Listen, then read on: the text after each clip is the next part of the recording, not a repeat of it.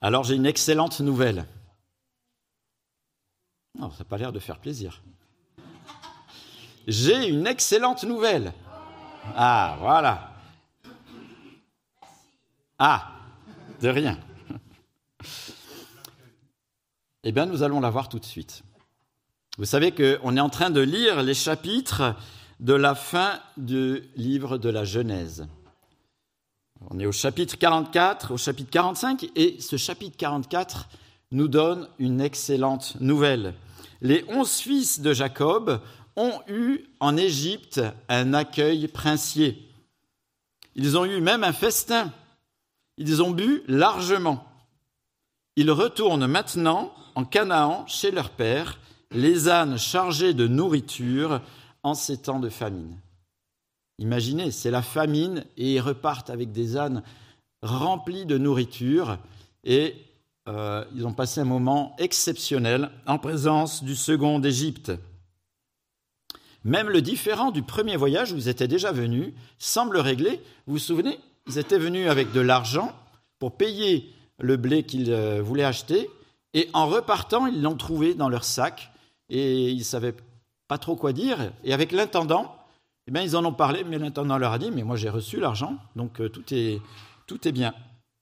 Siméon, qui était resté en prison pendant qu'il faisait, euh, euh, entre le premier voyage et le deuxième voyage, en garantie qu'il revienne avec le petit frère Benjamin, et lui aussi libéré, et repart avec eux.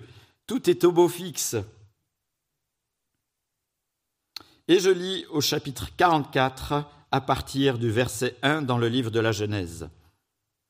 Joseph ordonna à son intendant Remplis de nourriture les sacs de ces hommes, mais en autant qu'ils pourront en porter, et mets l'argent de chacun à l'entrée de son sac, à nouveau. Tu mettras aussi ma coupe, la coupe en argent, à l'entrée du sac du plus jeune, avec l'argent de son blé. L'intendant se conforma aux ordres de Joseph. Le matin, dès qu'il fit jour, on renvoya ces hommes avec leurs ânes. Ils étaient sortis de la ville et n'en étaient pas très loin lorsque Joseph dit à son intendant Pars à la poursuite de ces hommes. Quand tu les auras rattrapés, dis-leur Pourquoi avez-vous rendu le mal pour le bien? N'avez-vous pas la coupe dans laquelle boit mon Seigneur et dont il se sert pour deviner l'avenir? Ce que vous avez fait et mal. L'intendant les rattrapa et répéta ces paroles. Ils lui répondirent Pourquoi notre Seigneur parle-t-il de cette façon? Tes serviteurs n'oseraient pas commettre un tel acte. Nous t'avons rapporté depuis le pays de Canaan l'argent que nous avions trouvé à l'entrée de nos sacs. Comment aurions-nous pu voler de l'argent ou de l'or dans la maison de ton Seigneur? Que celui de tes serviteurs sur qui on trouvera la coupe meure et que nous soyons nous-mêmes esclaves de notre Seigneur. Il dit, qu'on fasse donc comme vous l'avez dit, celui sur qui on trouvera la coupe sera mon esclave, et vous, vous serez innocent. Aussitôt, chacun descendit son sac à terre et l'ouvrit. L'intendant les fouilla et commença par le plus âgé, en finissant par le plus jeune. La coupe fut trouvée dans le sac de Benjamin. Ils déchirèrent leurs vêtements, chacun rechargea son âne et ils retournèrent à la ville. Judas et ses frères arrivèrent à la maison de Joseph, où il était encore. Ils se prosternèrent jusqu'à terre devant lui. Joseph leur dit, Qu'avez-vous fait? Ne savez-vous pas qu'un homme comme moi a le pouvoir de deviner l'avenir? Judas répondit, que pouvons-nous te dire, Seigneur? Comment parler? Comment nous défendre? Dieu a découvert la faute de tes serviteurs. Nous voici tes esclaves, Seigneur, nous et celui sur qui on a trouvé la coupe. Joseph dit, Que Dieu me garde de faire cela. C'est l'homme sur qui on a trouvé la coupe qui sera mon esclave. Quant à vous, remontez en toute tranquillité vers votre Père. Alors Judas s'approcha de Joseph et dit Pardon, mon Seigneur, veuille autoriser ton serviteur à te dire un mot, mon Seigneur, et que ta colère ne s'enflamme pas contre ton serviteur, car tu es pareil au Pharaon. Mon Seigneur, tu nous as demandé, à nous tes serviteurs, avez-vous un père ou un frère? Nous t'avons répondu, nous avons un vieux père et un jeune frère qu'il a eu dans sa vieillesse. Cet enfant avait un frère qui est mort et qui était de la même mère. Il ne reste que lui et son père l'aime. Tu as dit à tes serviteurs, faites-le descendre vers moi et que je le vois de mes propres yeux. Nous t'avons répondu, Seigneur, le garçon ne peut pas quitter son père. S'il le quitte, son père mourra. Tu as dit à tes serviteurs, si votre frère, si votre jeune frère ne descend pas avec vous, vous ne serez plus admis en ma présence. Lorsque nous sommes remontés auprès de ton serviteur, mon père, nous lui avons rapporté tes paroles, mon Seigneur. Notre père a dit, retournez nous acheter un peu de nourriture. Nous avons répondu, nous ne pouvons pas descendre. En revanche, si notre jeune frère est avec nous, nous descendrons, car nous ne pouvons pas être admis en présence de cet homme, à moins que notre jeune frère ne soit avec nous. Ton serviteur, notre Père, nous a dit, Vous savez que ma femme m'a donné deux fils. L'un est parti de chez moi, je pense qu'il a dû être mis en pièces, car je ne l'ai jamais revu. Si vous me prenez encore celui-ci, et qu'il lui arrive un malheur, vous ferez descendre avec douleur mes cheveux blancs dans le séjour des morts. Si maintenant je retourne vers ton serviteur, mon père, sans le garçon auquel il est attaché, il mourra en voyant qu'il n'est pas là. Quant à tes serviteurs, il ferait descendre avec douleur les cheveux blancs de ton serviteur, notre Père, dans le séjour des morts. En effet, moi, ton serviteur, je me suis porté garant pour le garçon devant mon Père en disant, Si je ne te le ramène pas, je serai toujours coupable envers toi. Permets-moi donc de rester à la place du garçon comme esclave de ton Seigneur, et que le garçon reparte avec ses frères. Comment pourrais-je remonter vers mon Père si le garçon n'est pas avec moi? Non, je ne veux pas voir le malheur frapper mon Père. Joseph ne parvenait plus à, se retenir devant tous ceux qui l'entouraient. Il s'écria Faites sortir tout le monde si bien qu'il ne resta plus personne avec lui quand il se fit reconnaître par ses frères. Il se mit à sangloter, les Égyptiens l'entendirent, et la nouvelle parvint dans l'entourage de Pharaon. Joseph dit à ses frères, Je suis Joseph, mon père est-il encore en vie? Mais ses frères furent incapables de lui répondre, tant il était troublé de se retrouver devant lui. Joseph dit à ses frères, Approchez-vous de moi. Ils s'approchèrent et dit, Je suis Joseph, votre frère, celui que vous avez vendu à destination de l'Égypte. Maintenant, ne vous tourmentez pas, ne soyez pas fâchés contre vous-même de m'avoir vendu pour que je sois conduit ici, car c'est pour vous sauver la vie que Dieu m'a envoyé ici avant vous. Voilà deux ans que la famine dure dans le pays, et pendant cinq ans encore, il n'y aura ni labourage ni moisson. Dieu m'a envoyé ici avant vous pour vous permettre de subsister dans le pays et pour vous faire vivre en vous accordant une grande délivrance. Ce n'est donc pas vous qui m'avez envoyé ici, c'est Dieu. Il m'a établi père du Pharaon, seigneur de toute sa maison et gouverneur de toute l'Égypte. Dépêchez-vous de remonter vers mon père, lui annoncer Voici ce qu'a dit ton fils Joseph. Dieu m'a établi serviteur de toute l'Égypte. Descends vers moi sans tarder. Tu habiteras la région de Goshen, et tu seras près de moi avec tes enfants et petits-enfants, tes brebis et tes bœufs, ainsi que tout ce qui est à toi. Là, je te nourrirai, car il y a encore cinq années de famine. Ainsi, tu ne seras pas réduit à la misère, ni toi, ni ta famille, ni tout ce qui t'appartient. Vous voyez de vos yeux, et mon frère Benjamin le voit de ses yeux, que c'est moi-même qui vous parle. Racontez à mon Père toute la gloire dont je, jouis en Égypte et tout ce que vous avez vu. Dépêchez-vous de faire descendre mon Père ici. Puis il se jeta au cou de Benjamin et pleura. Benjamin pleura aussi à son cou. Joseph embrassa tous ses frères en pleurant, après quoi ses frères discutèrent avec lui. Le bruit circula au palais de Pharaon que les frères de Joseph étaient arrivés. Et cette nouvelle plut au Pharaon et à ses serviteurs. Le Pharaon dit à Joseph, Dis à tes frères, faites ceci, chargez vos bêtes et partez pour le pays de Canaan. Prenez votre père et vos familles, venez vers moi. Je vous donnerai ce qu'il y a de meilleur en Égypte, et vous mangerez les meilleurs produits du pays.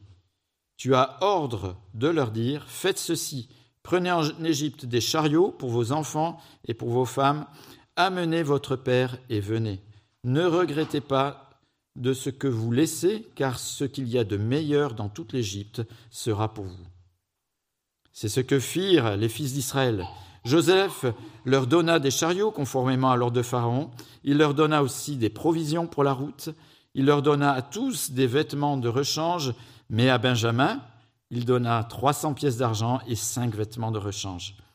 Il, euh, il envoya à son père dix ânes chargés de ce qu'il y avait de meilleur en Égypte, ainsi que dix ânesses chargées de blé, de pain et de nourriture pour le voyage de son père. Puis il laissa partir ses frères. Lorsque ceux-ci partirent, il leur dit Ne vous disputez pas en chemin. Ils remontèrent de l'Égypte et arrivèrent dans le pays de Canaan vers leur père Jacob. Ils lui annoncèrent Joseph vit, il est même, c'est même lui qui gouverne toute l'Égypte. Cependant, Jacob resta sans réaction parce qu'il ne les croyait pas. Ils lui rapportèrent alors toutes les paroles de ce que Joseph leur avait dit.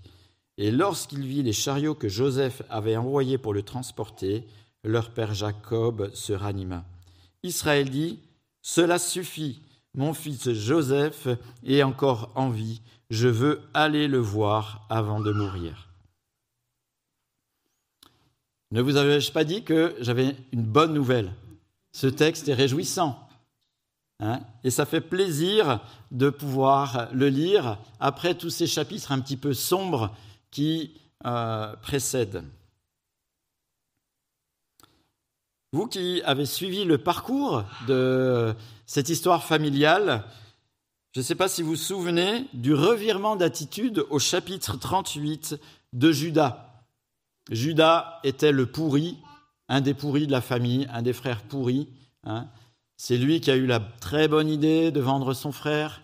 C'est lui qui euh, a délaissé sa belle-fille. Et finalement, dans une situation un peu complexe, il est revenu en lui-même et a trouvé que l'attitude de sa belle-sœur était plus juste que lui. Et c'est lui, finalement, depuis ce changement euh, d'attitude, qui aura gain de cause auprès de Jacob pour laisser partir Benjamin et aller en Égypte. Là, à nouveau, vous avez vu dans le texte, c'est pas Ruben, l'aîné, qui intervient quand euh, Benjamin est démasqué, mais c'est Judas qui va plaider. C'est Judas même, il est dit qu'il est à la tête des frères. Trois fois ça nous est rappelé. Et c'est Judas qui propose quelque chose pour résoudre le fait que Benjamin est condamné à un esclavage en Égypte. La solution de Judas, c'est la substitution. Benjamin est réellement pris en faute, la coupe est dans son sac, la sanction pour Benjamin, c'est l'esclavage auprès de Joseph. Mais Judas se propose comme esclave à sa place. Judas se propose comme esclave à sa place, à la place de son frère Benjamin qui est coupable. Et cette proposition de Judas pour Benjamin est comme pour nous un prototype de ce que fera quelqu'un dans la lignée de Judas. Jésus. Nous sommes tous pécheurs, tous, toute l'humanité, à l'exception de Jésus. Le péché mène à la mort. Cette finalité révèle que le pécheur mérite la juste colère de Dieu pour l'affront que l'humanité a fait à Dieu, affront d'indépendance, de séparation d'avec son Créateur et d'avoir écouté et suivi une autre voix que celle de l'Éternel, celle de l'ennemi de Dieu.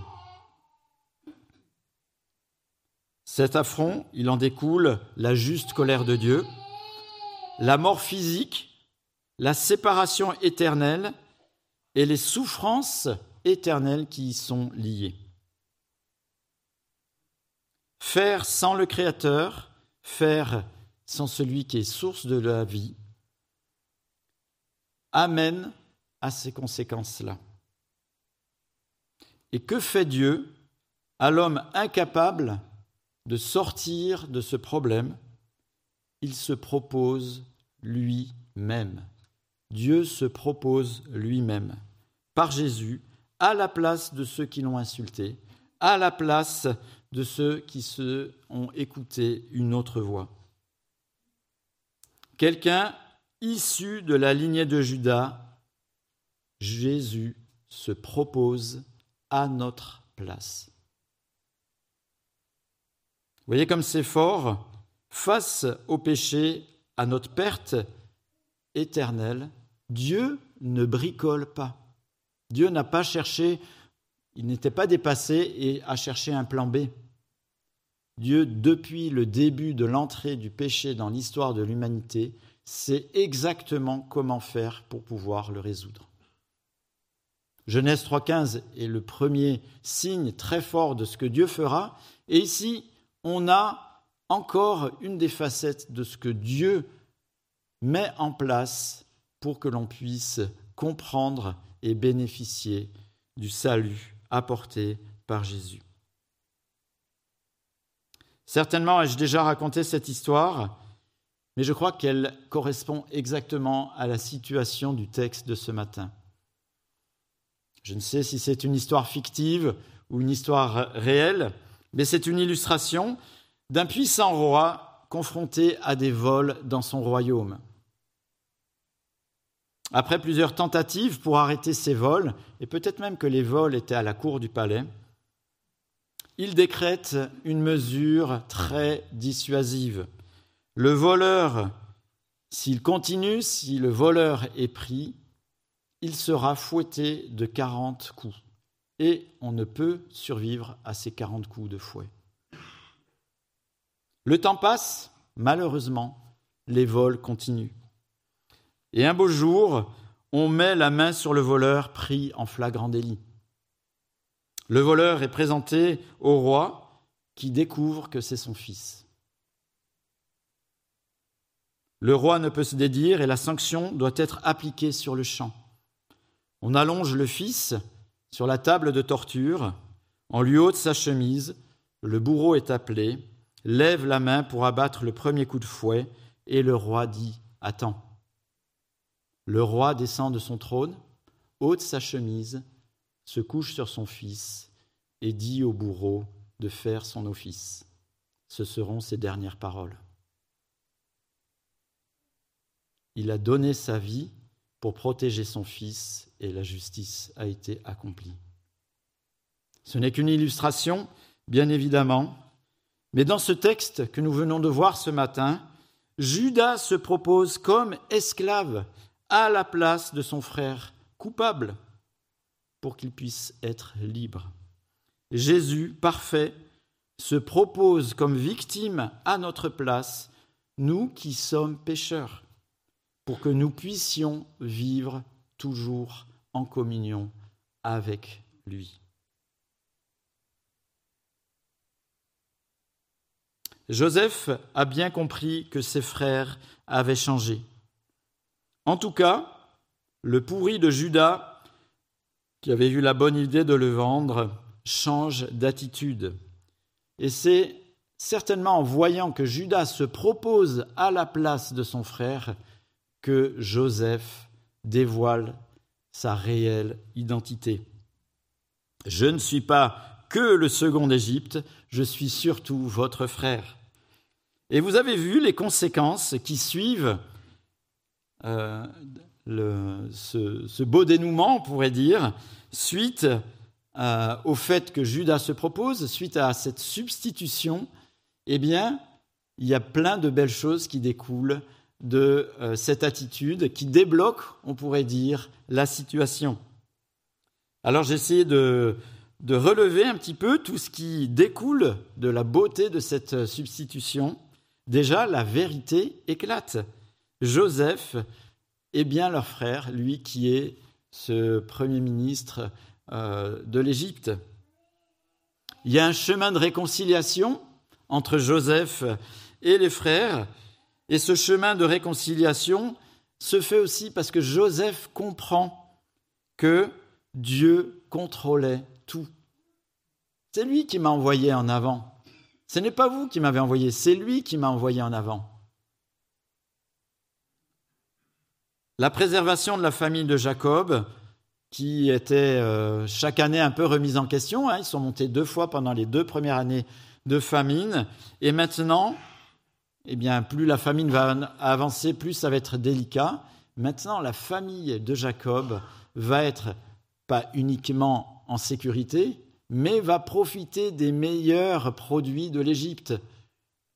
Ils vont être en temps de famille à l'endroit le plus excellent. Il y a un regroupement familial qui est annoncé, hein, la réunification de la famille déchirée qui vivait avec ce poids sourd, lourd de la disparition de Joseph, va enfin être réunie. Il y a de l'affection fraternelle, bien sûr, entre Joseph et son petit frère Benjamin.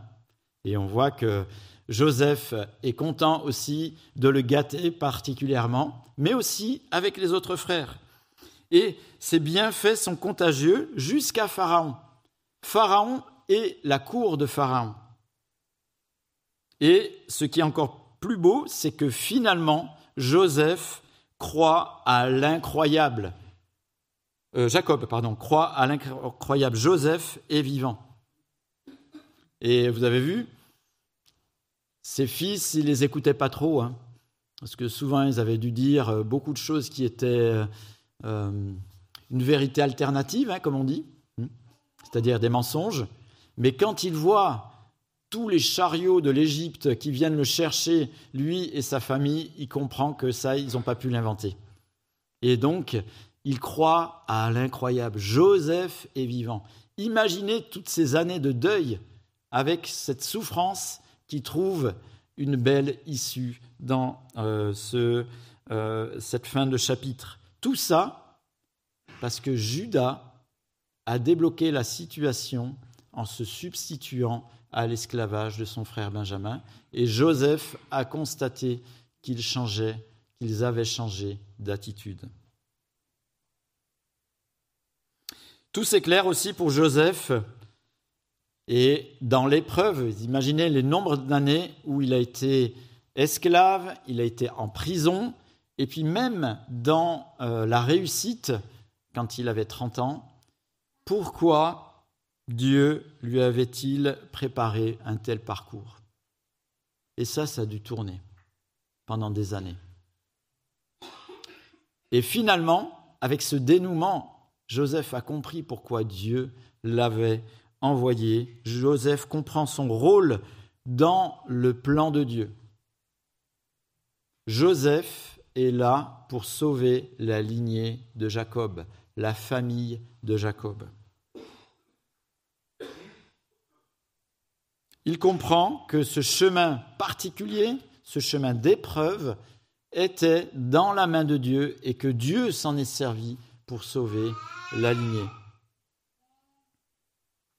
Nous, avec le recul, nous comprenons maintenant aussi le rôle de Judas de la lignée de Judas viendra celui qui se substitue à notre place, notre Sauveur Jésus-Christ.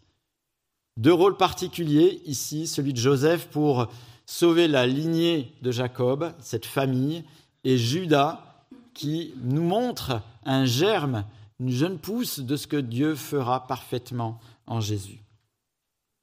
Joseph comprend mieux la raison de son parcours, mais ça n'a pas enlevé la difficulté. Joseph a bien vécu d'être vendu comme esclave, d'être accusé d'une manière mensongère par la femme de Potiphar, d'être oublié de la part des serviteurs euh, de Pharaon, d'être resté en prison. Joseph l'a bien vécu. C'était réel, c'était une souffrance, c'était injuste. Mais s'il comprend la réalité de pourquoi il était là, ça n'a pas enlevé la difficulté. Et notons que c'est lui qui en fait la déduction. C'est pas ses frères qui ont dit ah ben finalement ben ouais c'était top que tu sois là et euh, ah ouais check euh, tout va bien. Non, c'est Joseph qui en fait le constat. Et je pense que c'est une petite indication pour quand on est aux côtés de ceux qui traversent l'épreuve. Laissons-les faire le point de ce qu'ils vivent avec Dieu. Gardons-nous d'être les personnes qui tirent les conclusions à leur place. Et ici, c'est Joseph qui a compris quel était le chemin de Dieu. Et ce n'est pas les frères qui lui ont dit Ah, ben c'est Dieu qui t'a envoyé. Donc, euh, Alléluia. Voilà pour ce texte de ce matin. Et je pense qu'on va pouvoir donner suite à ce texte avec cette substitution. C'est la première fois dans la parole de Dieu que l'on voit la substitution d'un homme pour un autre homme. Hein. Pour la faute d'un autre homme, quelqu'un se donne, veut se donner à la place de celui qui est pris en faute. On pourra continuer avec ça en arrière-plan pour le moment de scène que nous partagerons tout à l'heure. Mais avant, je vous invite à mesurer la grandeur de Dieu au travers d'un cantique qui s'intitule Au-dessus de tout, au-dessus de toutes les manigances, au-dessus de tout ce que l'on ne comprend pas, au-dessus de toute chose, Dieu est là, Dieu est au contrôle. Il est présent, on l'a vu, on a vu qu'il est puissant. Dieu maîtrise toutes les circonstances, même celles qui nous paraissent complètement injustes, dues au péché, hein, mais Dieu est au-dessus du péché.